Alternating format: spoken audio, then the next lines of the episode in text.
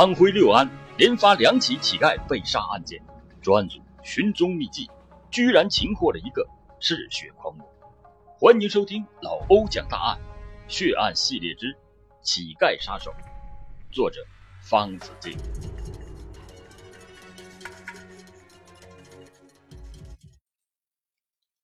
二零零二年三月十七日上午十点，六安公安局接到群众报案。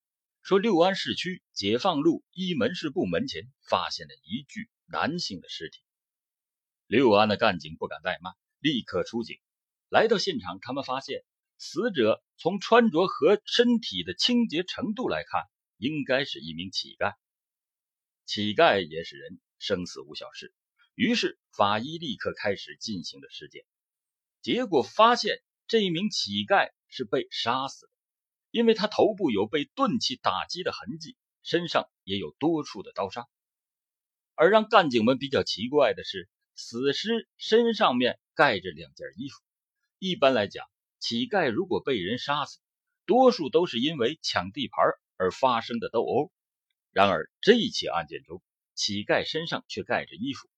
一般的殴打致死都不会再拿衣服盖到死者身上。干警觉得。凶手要不然跟这名乞丐本身就熟识，盖衣服是表达歉意；要不然就是凶手具备反侦查的能力。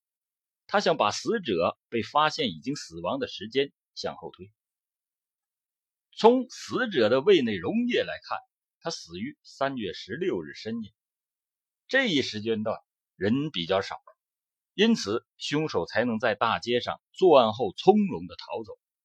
而从这一点上看，凶手又显得胆大妄为。因此，警方针对案犯的上述特点，开始围绕当天晚上可能有人看到杀人过程这一推理进行走访，希望能找到凶手。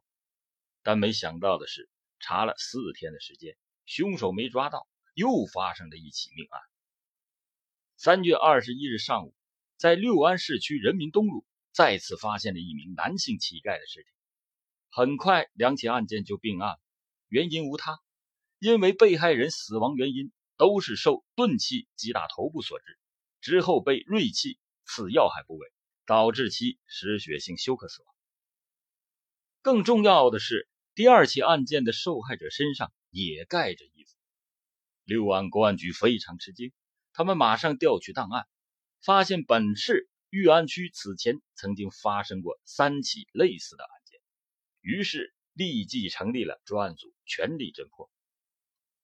乞丐被杀对干警是个考验，因为乞丐几乎没有亲属朋友，也就是说，基本没人了解他们的情况，这给破案带来了相当大的麻烦。经过分析，专案组发现三幺七和三二幺两案具备共同的特点。首先，案发地点都在六安市区主干道边。其次，受害对象均为夜宿街头的乞丐。三是作案手段相似，用的凶器基本一致。四是时间均在夜间，且从案发的现场脚印来看，基本可以认定为单人作案。因此，专案组认为五起案件都是一人做的。但问题来了，如何给这样一个人画像呢？其实每次开案件分析会。专案组都试图将案犯的形象描述的越来越清晰，但这次的案犯有些特殊。首先，这个案犯明显具有正常人的思维，他夜间作案，而且每次出手都先打击受害者的头部和颈部等要害部位。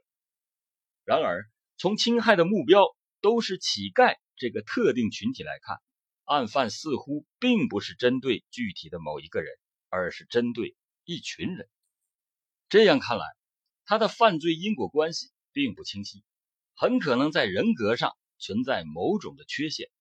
据此，专案组决定围绕流浪行乞人员和精神上有障碍的人员进行排查。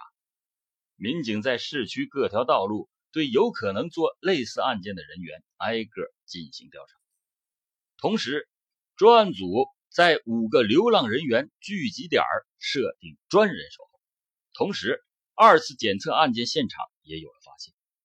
法医发现死者身上有轻微的喷溅血迹，就此推断案犯身上可能有血迹，因此在摸排中要求民警特别注意流浪人员的衣服体表有无血迹。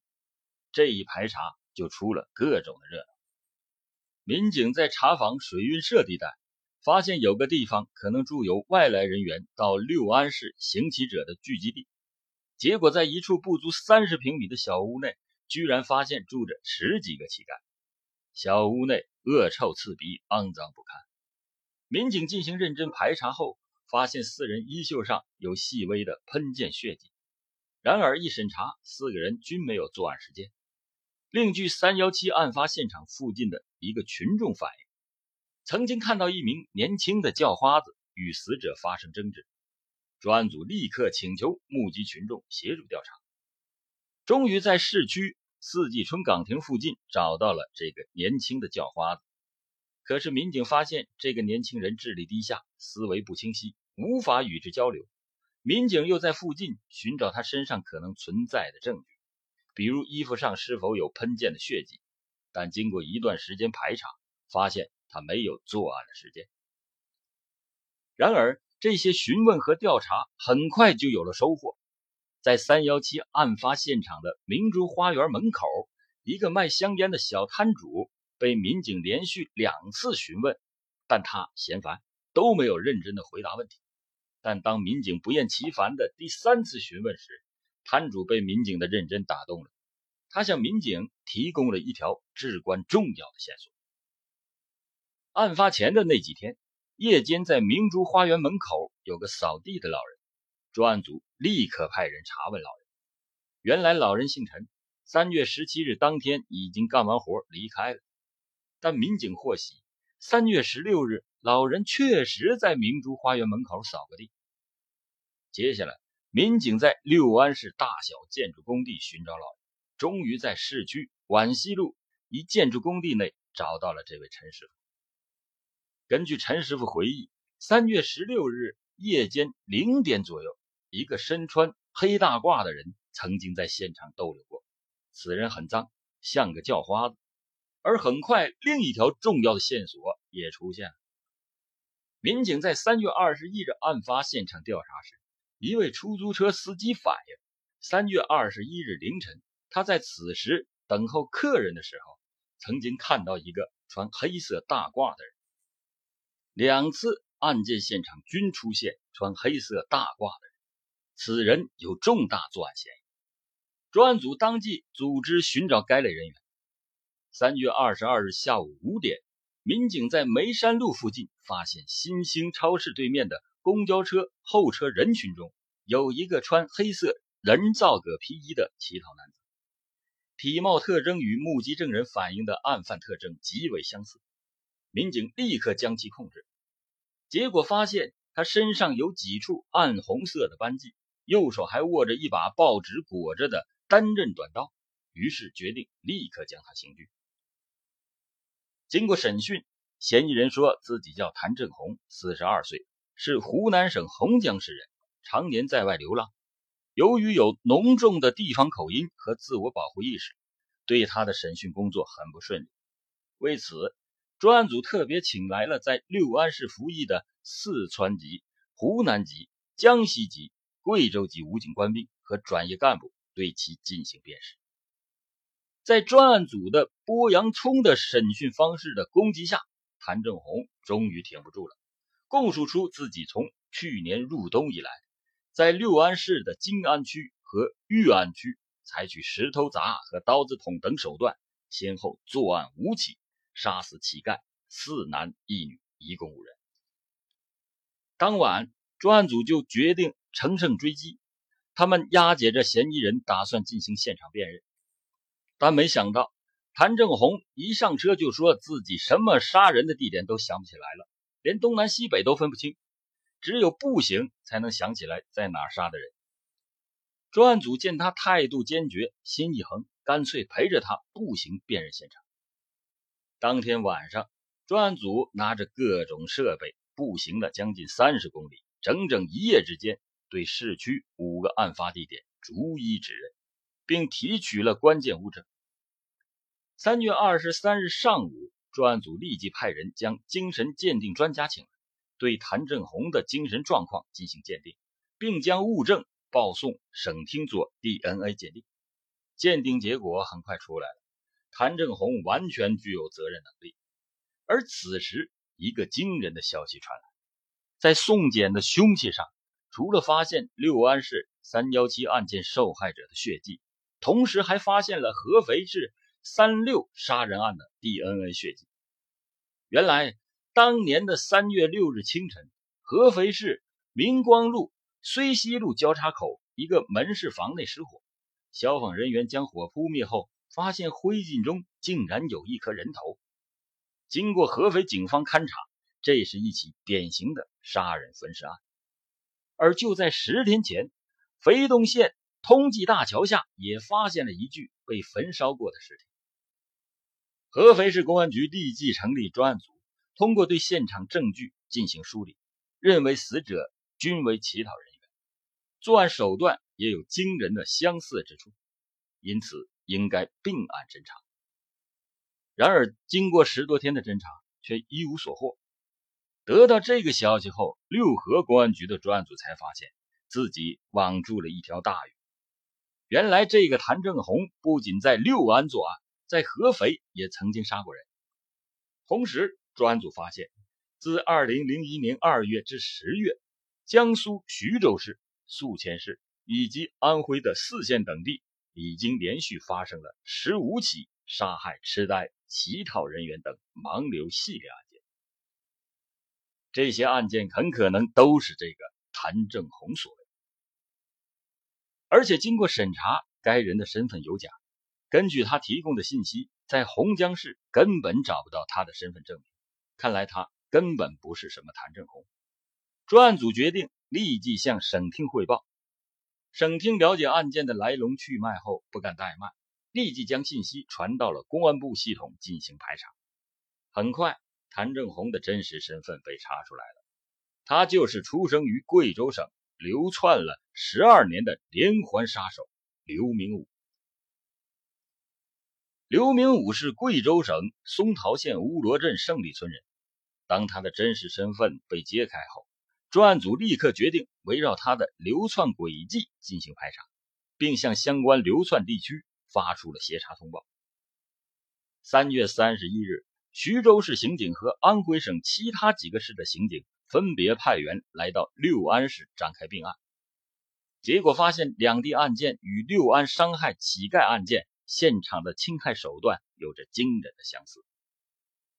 此时，刘明武知道大势已去，将一切就都供述出来。原来，自1990年以来，刘明武先后流窜安徽、江苏、贵州等地作案。据他交代，杀死的乞丐足有四十二人之多。四月九日，专案组民警押解刘明武赴徐州指认现场。此时，刘明武又故态复萌，说自己乘坐交通工具根本无法辨认地理位置。没办法，专案组再次徒步带着刘明武指认犯罪现场。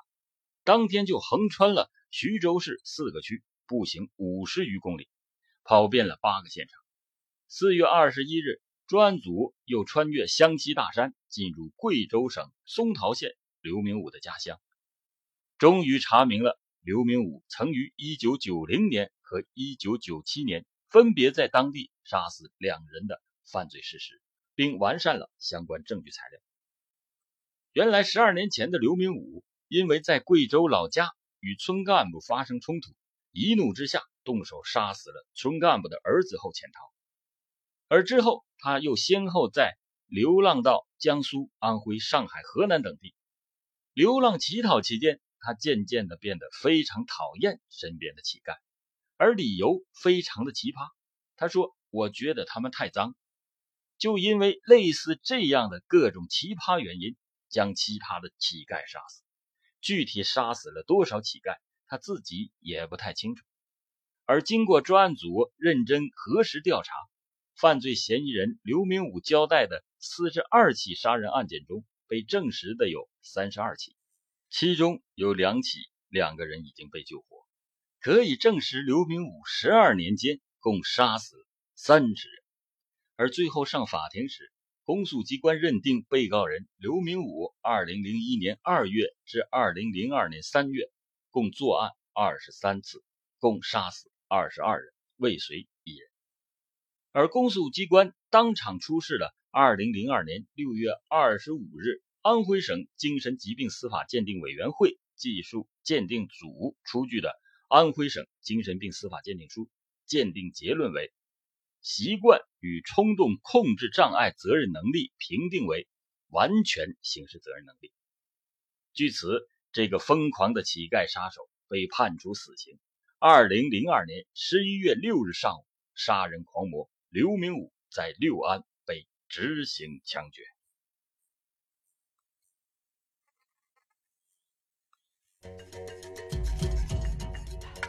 感谢您收听老欧讲大案，更多的大案要案，敬请关注危言耸听。